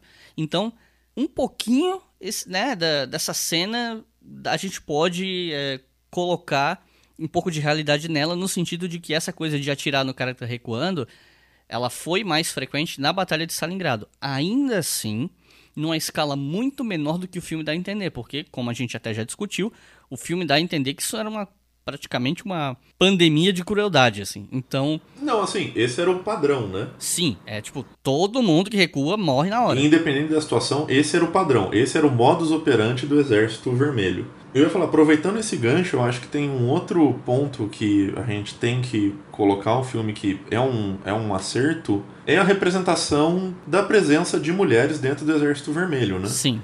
Por mais que só a Tânia tenha destaque, você vê mulheres dentro do grupo de snipers do Vassili, você vê mulheres fazendo parte da guarda do Pier de Stalingrado, você vê mulheres integrando o Exército Vermelho, por mais que sejam poucas. E tirando a Tânia, nenhuma, nenhuma outra delas tem destaque, né? Na verdade, nenhum soldado em si tem destaque, né? É, não, isso, isso de fato ninguém tem. É, então, uh, um dos números que a gente tem é de que 800 mil mulheres teriam lutado pelo Exército Vermelho durante a Segunda Guerra nas diferentes funções. Algumas eram enfermeiras, algumas eram enfermeiras e soldados de infantaria, tinha piloto de tanque, de avião, sniper. Tem um livro inteiro só para snipers soviéticas. Tem um que eu acho que é o Avenging Angels e tem o outro o outro eu esqueci, dane-se. Mas enfim. Continuando, a maioria dos casos de destacamento de bloqueio atirando nos soldados, como eu falei, aconteceu na Batalha de Stalingrado. Os números que a gente tem, a estimativa que a gente tem é que 13 mil, um pouco mais de 13 mil soldados soviéticos foram mortos por destacamentos de bloqueio. Mas o caso de, da Batalha de Stalingrado é um ponto fora da curva. Por quê? Aliás, isso é uma cena que está no filme e nesse ponto o filme está correto. Que é uma hora em que, quando o Khrushchev chega no Rio, né, chega, atravessa o Volga, Isso. os civis estão desesperados tentando fugir e os soldados não deixam, dizendo que os civis foram proibidos de sair por Stalin. Isso, Isso. é verdade. De fato, Stalin proibiu a evacuação de Stalingrado porque ele entendia que se os civis estiverem lá, o Exército Vermelho vai lutar com muito mais garra para proteger as pessoas. Então, assim, esse ponto o filme está correto. Mas, assim, como eu disse, essa coisa da execução ali na hora é um ponto fora da curva, porque Stalingrado foi uma batalha muito mais brutal e muito mais violenta que de costume. Tinha muito mais coisa em jogo. E quando eu tô falando isso, eu tenho certeza que vai ter um pessoal que vai ouvir esse episódio e depois vai no Twitter encher o saco, falar que esse episódio é uma passação de pano pros crimes do cavaleiro. Aquela chatice que a gente tá acostumado. Que assim, o que a gente tá falando aqui até agora é análise, não julgamento moral. Se você quer justificar os destacamentos de bloqueio, você que está ouvindo, ou se você quer condenar, fica à vontade. Mas o que a gente está fazendo aqui é análise da coisa, do filme, do discurso e da história. Foi uma batalha mais brutal do que as demais, foi um ponto fora da curva, e isso teve consequências na forma como a guerra foi lutada, incluindo aí a violência extra dos destacamentos. Mas voltando à questão do destacamento, no livro The Red Army and the Second World War, esse que eu já falei do Alexander Hill, ele cita um caso ocorrido em 14 de setembro de 42, quando tropas da 30ª-99ª Divisão de Rifles do 62º Exército, que era do Vassili, fugiram em pânico sob a pressão dos alemães, e o líder do destacamento de bloqueio, vejam bem, uma pessoa ordenou, um sujeito, um indivíduo, ordenou que o destacamento atirasse nos soldados que recuassem, e por conta disso os soldados voltaram para o fronte e em duas horas já tinham ocupado as posições de onde eles tinham fugido. Página 357 do livro, inclusive. Ou seja, um sujeito, líder de um destacamento, resolveu mandar atirar nos caras, alguns morreram, os outros ficaram com medo e voltaram para o fronte. Não quer dizer que isso fosse a prática recorrente, o padrão. O que eu ia comentar é, só um complemento, ninguém aqui está afirmando que isso não aconteceu, Sim, né? a gente está falando em termos de escala Isso. e a gente está discutindo sobre como a forma que tu escolhe representar isso cria um discurso e cria uma distorção, muda a escala do fato. Sim, sim. Esse é o ponto, porque no filme é representado como o procedimento padrão. Isso é reforçado em mais de uma cena, isso faz parte da narrativa principal do filme. Sim, e a questão é que esse tipo de coisa da execução no ato era uma exceção. Desde o começo da Operação Barbarossa, em 22 de junho de 41, até 10 de outubro de 41, um relatório da NKVD afirmava que 657.364 soldados e outro pessoal ligado ao Exército Vermelho teriam sido interceptados por destacamentos de bloqueio da NKVD. Desses mais de 657 mil, 10.201 foram executados, dos 25.878 que foram presos. Ou seja, desses mais de 657 mil que foram é, pegos pelos departamentos de bloqueio, 25.878 foram presos e desses 10.201 foram executados. Ou seja, 1,6% de todo o Exército Vermelho que recuou e fugiu nesses primeiros meses de guerra foram executados. Então você vai me dizer que a prática que foi aplicada a apenas 1,6% do Exército era o padrão? Não é. Isso é distorção e esse tipo de distorção tem interesses políticos. Você quer conferir isso? Você pega o livro do Alexander Hill, que eu já mencionei, página 356. Na região do Cáucaso, próximo de onde aconteceu a Batalha de Stalingrado, entre o começo de agosto e meados de outubro de 42, 140.755 homens foram detidos por destacamentos de bloqueio. Agora acompanhe os números aqui comigo, tá? Desses 140.755 homens, 131.094 foram enviados de volta para suas unidades ou enviados para outras unidades. As autoridades prenderam menos de 3% dos que foram detidos por esses destacamentos, que daria em torno de 3.980. Desses, 2.776 sargentos e soldados foram enviados para companhias penais e 185 oficiais foram colocados em batalhões penais. Depois, por decreto de tribunais militares, 1.189 soldados foram executados por fuzilamento. Ou seja, 1.189 soldados de mais de 140 mil é que foram executados por fuzilamento.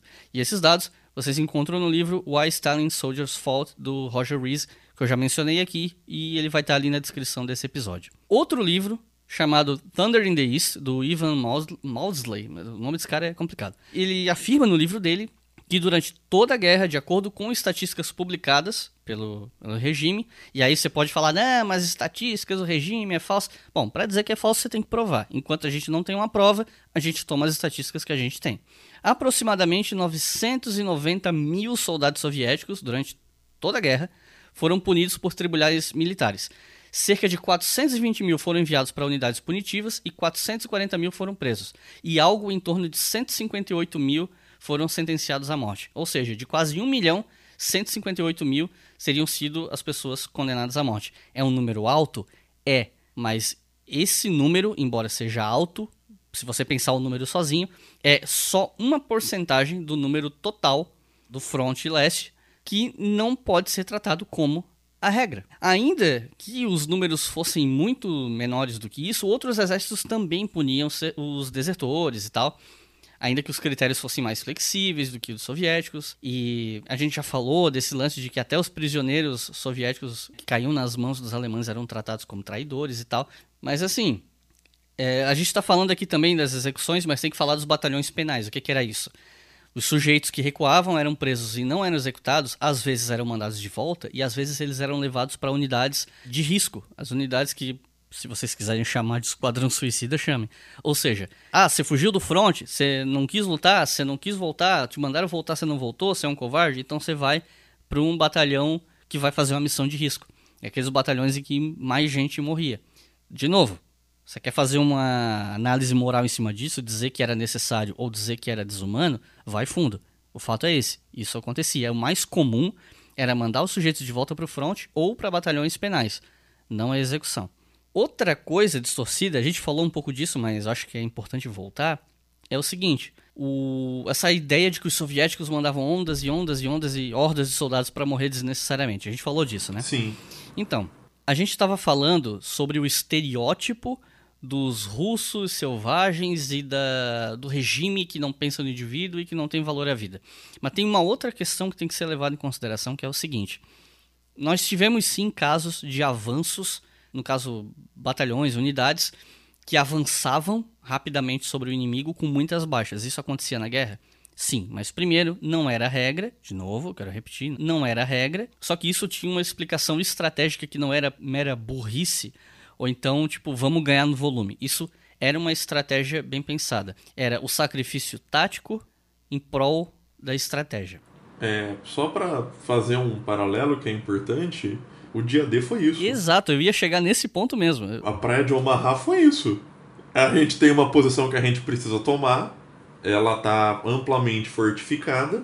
Só tem um jeito da gente tomar essa posição, vai mandando gente. Uma hora a munição deles vai acabar e a gente consegue avançar. Até esse ponto, vai mandando gente, um moedor Uma hora carne. eles não vão ter como atirar em tanta gente, a gente ganha. Exatamente. É a mesma situação, dois pesos, duas medidas, né? Sim. Eu não conheço em nenhuma representação do cinema, e é bastante representado, o dia D sendo colocado como esse ato desumano. Pelo contrário, é a coragem dos indivíduos, é a coragem dos soldados que estavam lá, é a luta dos poucos que estavam na praia contra os muitos que estavam defendendo, né? É, na parte de muitos e poucos eh, já não é bem assim, mas de qualquer forma, o discurso é esse. É que vai se, vai se revertendo. É, o, o discurso de tipo, olha só o quão nobre é o sacrifício que esses sujeitos fizeram pela liberdade. Sim. Né? O, o, tremendo sacrifício que foi parar na praia, tomar tiro de MG-42, enfim. É bem isso. Esse tipo de coisa, quando é feita pelos soviéticos, é barbárie. É o desprezo pela vida do indivíduo. Mas quando os aliados precisam fazer isso, pragmaticamente falando, aí é heroísmo. Sim. A gente não menciona, por exemplo, que os aviões que foram usados para lançar os paraquedistas no dia D, eles foram majoritariamente improvisados. Eles não tinham a blindagem correta na parte de baixo para se defender das baterias antiaéreas alemãs. Os soldados sabiam disso e rolava né, na boca miúda ali que eles eram descartáveis. Sim. Eles, eles tinham a sensação de que eles estavam indo lá para morrer e que o exército não se importava muito com eles, em partes por conta desse tipo de coisa. Então, você manda um avião improvisado e os caras descem de paraquedas na Normandia, os soldados sentem o quê? Que eles são descartáveis. Mas a gente chama isso de heroísmo. Heroísmo para um lado e não para o outro. Então, assim, por que, que os soviéticos mandavam esses sujeitos correrem em direção aos alemães? Porque a estratégia soviética era evitar a guerra de atrito. O que, que é a guerra de atrito? Você tem um fronte, você tem de um lado um adversário, do outro lado tá você. E você fica naquele, né, aquela troca de tiro, avança um pouquinho, aí tem um contra-ataque, aí você recua, aí vai e volta, vai e volta. E nisso vai morrendo gente, vai morrendo gente, ninguém consegue um avanço estratégico significativo, e a guerra de atrito ela é muito mais desgastante, tanto em termos de vidas humanas como de recurso. Porque tem, a gente tem que pensar isso também, recursos humanos. Alimentar um fronte, abastecer um fronte com roupa, com munição, é uma coisa muito difícil, muito cara e muito dispendiosa especialmente para um país que foi atacado da forma como a União Soviética foi, que teve que improvisar, levar suas principais indústrias para além dos montes rurais para que a indústria soviética pudesse sobreviver e eles pudessem ter uma chance de ganhar a guerra. E no caso de Stalingrado, é bom a gente lembrar, eu acho que a gente ainda não comentou isso, a gente está falando de uma cidade que está cercada. Né? Sim. Eles foram cercados. É uma guerra de cerco. Não chega a ser uma guerra de cerco tradicional, que isso aconteceu em Leningrado, sim. mas houve sim um ponto em que os soviéticos estavam encurralados direita, esquerda e frente. Atrás deles só o rio Volga. Então você tem todos esses fatores, né? A Batalha de Stalingrado é uma batalha muito peculiar dentro da Segunda Guerra, né? Sim, é uma batalha urbana, ela não é aquela batalha de campos abertos que você teve em boa parte da guerra, né? ela é mais próxima da Batalha de Berlim do que de uma batalha como a invasão da Normandia, por exemplo. E assim, por que, que os soviéticos mandavam de vez em quando unidades para fazer essas, essa corrida em relação ao inimigo? Porque a estratégia soviética era abrir brechas no fronte para você fazer uma invasão de profundidade e você separar o fronte inimigo em bolsões. Se você corta a comunicação é, entre blocos do fronte, você dificulta a comunicação, mas dificulta que um lado ajude o outro. Então, criar brechas no meio do fronte alemão em vários pontos fazia parte da estratégia soviética para depois flanquear esses sujeitos pelos lados ou mesmo pela retaguarda. Isso, inclusive, foi feito em, na invasão de Berlim, em Stalingrado. Essa era a estratégia soviética. Só que para conseguir sucesso nesse tipo de estratégia e evitar ao máximo a guerra de atrito, você precisa fazer sacrifícios nos primeiros escalões que estão indo para frente. Porque os primeiros escalões que vão começar esse avanço de profundidade são os que sofrem mais baixas nesse ponto. Assim como, como o tio Chico bem mencionou, a primeira onda na praia de Omaha, no dia D. São os caras que vão ter as maiores baixas e que vão sofrer mais para se conseguir um ganho estratégico a médio e longo prazo. Por que, que os soviéticos fazendo isso é desumano e os americanos fazendo isso é heróico? Entende? Esse é o nosso ponto. A gente não está tentando fazer uma inversão. A gente não quer que vocês saiam desse episódio dizendo os americanos eram cruéis e os soviéticos eram bonzinhos. Porque aqui não é uma briga de bem contra o mal.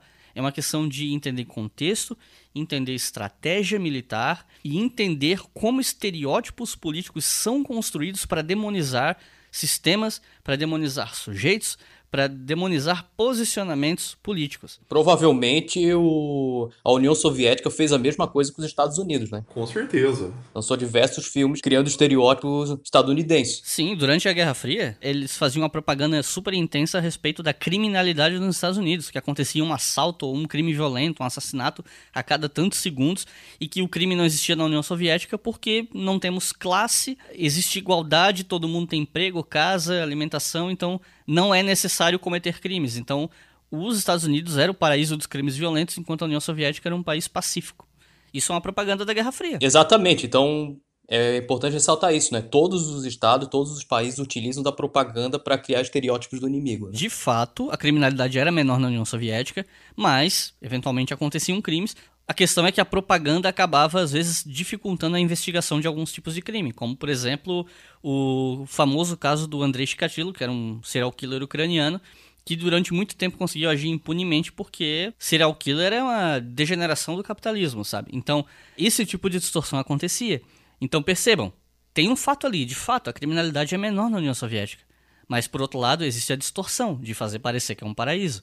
Então, assim, a propaganda política ela tem esse objetivo. Só que a questão é que com o fim da Guerra Fria, a propaganda anti-americana perdeu força. A propaganda americana anti-soviética, anti-socialista... Continua, né? Triunfou. Ela triunfou e ela está imersa A indústria cultural está imersa nessa propaganda o tempo todo, sabe? Sim. Isso não significa, não, você que está ouvindo isso, você tem que defender o socialismo soviético. Não, você não precisa. Você é crítico do sistema, continua criticando.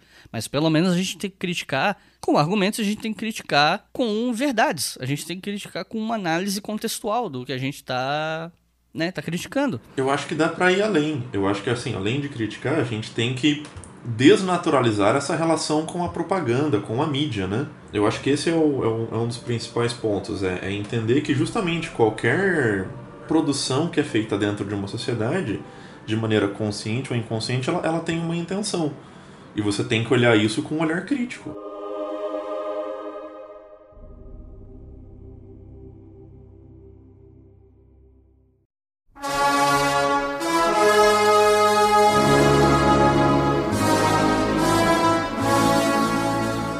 pessoal, ficamos por aqui hoje. Eu espero que vocês tenham gostado dessa nossa primeira tentativa de analisar filmes historicamente. A gente já começou com um filme bem problemático mesmo, porque ia dar pano pra manga. Nós estamos abertos a sugestões de outros filmes também. Se vocês quiserem mandar um e-mail para contato@leituraobrigahistoria.com ou contato@historiafm.com, que é o contato do podcast mesmo. Eu quero lembrar vocês que o tio Chico que está aqui conosco tem o seu próprio podcast produzido aqui pela gente do Leitura Obriga História, que é o podcast Colunas de Hércules. E antes de a gente entrar nos finalmente dos episódios, eu vou pedir pro tio Chico falar um pouco sobre o podcast dele para vocês que ainda não ouviram. Bom, ouvintes, é, o Colunas de Hércules ele tem a proposta de ser um, um podcast focado na discussão da história antiga, a importância para o campo e diversos temas dentro desse, desse recorte temporal que é tão amplo e tão interessante, tão querido por mim. Como vocês puderam ver no primeiro episódio, a gente abriu justamente discutindo o que é história antiga, né? Para que serve, as peculiaridades desse campo e o próximo episódio a gente vai conversar sobre uma das coisas que, que tem a ver com esse podcast mesmo, com esse programa de hoje que vocês acabaram de ouvir, que é a utilização do passado. Então eu convido todos a, a ouvirem e também, por favor, comentem, mandem e-mail. O e-mail é contato de o Twitter é colunashércules e a gente também tem página no Instagram, no Facebook, Colunas de Hércules. Então é isso, pessoal. Eu quero agradecer muito ao Juan e ao Tio Chico por ter vindo aqui. E, bom, passei a palavra para o Tio Chico para falar sobre o podcast e agora eu passo a palavra para considerações finais, caso vocês queiram mandar alguma mensagem pro pessoal que está ouvindo. Fiquem à vontade. Na verdade, eu só queria agradecer. Muito obrigado por me convidar para o podcast. Espero ter contribuído em alguma coisa. A, a primeira frase, quando me apresentei, tipo, era só uma brincadeira, né? Eu fico feliz que você tenha me convidado. Embora eu ainda não saiba sabe sim, sabe sim. Enfim. Fica de falsa modéstia aí. Juan Humildão. tá, mas enfim. Não, assim, eu só queria indicar um, acho que um livro mais geralzão, e ele é famosinho, assim, que é o História e Cinema do Marc Ferro. Ele já é um livro, talvez, alguns podem achar meio ultrapassado, né? Mas eu acho que ele traz discussões interessantes e a função do historiador é essa, né? Ler criticamente. Então, leia um livro, leia um livro de maneira crítica que ele tem muito a acrescentar. É, bom, eu queria, como sempre, agradecer o convite. É, eu gosto muito da mídia do podcast, eu gosto muito das nossas conversas, eu gosto muito de filme. Então, juntar essas três coisas é o que realmente sempre me traz muita alegria. E como eu não sou um grande entendedor nem de cinema, nem de Segunda Guerra, vou dar uma recomendação um pouco não ortodoxa: joguem o Call of Duty 2. Ó, oh, mas seguinte, pessoal. Maravilhoso. Não joguem o Call of Duty 1, tá? O Call of Duty 1, ele inclusive ele pega todos esses mitos que o Enemy at the Gates vende e ele amplifica. É a versão mais exagerada do, do filme. Então, fiquem com Call of Duty 2. E as minhas recomendações de leitura eu já fiz durante o episódio e eu vou colocar aqui na descrição do feed para vocês, tá? Que era o, o Karel Berghoff, do Motherland in Danger, os principais, né? Tem o Why Stalin Soldiers Fought, o livro Thunder in the East e o outro do Alexander Hill eu esqueci. É o Sei lá, esqueci. Vai estar escrito aqui embaixo para vocês. Então é isso, pessoal. Muito obrigado. Não se esqueçam que esse podcast é financiado pelo nosso Apoia-se, apoia.se barra História. E se eu achar os links desses livros na Amazon, eu vou colocar aqui na descrição do feed, no nosso site, historiafm.com. E aí vocês vão poder comprar por esses links e vocês vão ajudar bastante a leitura Obriga História. Então é isso. Muito obrigado e até a próxima.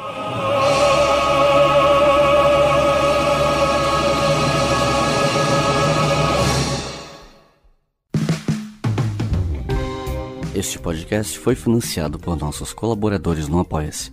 Acesse apoia.se barra e contribua para manter este projeto educacional gratuito no ar.